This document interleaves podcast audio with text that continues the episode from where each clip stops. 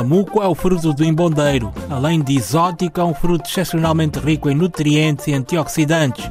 A muco pode ter até 25 cm de comprimento, tem no seu interior um miolo seco e comestível, desfaz facilmente na boca e o seu sabor é agridoce. A mucoa tem duas vezes mais cálcio que o leite e é rica em ferro e potássio e tem seis vezes mais vitamina C do que uma laranja. As folhas podem ser comidas e as sementes produzem óleo alimentar. Ao dissolver a muco em água a ferver, obtém-se o sumo que, depois de arrefecido, é tomado como bebida fresca com sabor muito apreciado em muitos países.